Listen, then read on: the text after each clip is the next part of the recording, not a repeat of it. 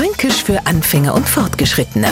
Heute Zwiggerler. Und um das kleine Ding ihr Ihnen Elzertler ohne Endgeschichten erzählen. Gibt's aus Plastik oder Holz und sorgt dafür, dass uns A beim stärksten Wind die Wäsche nicht von der Leine haut. In Fett sorgt dafür übrigens das Boggerler, so heißt das Zwiggerler Doggen.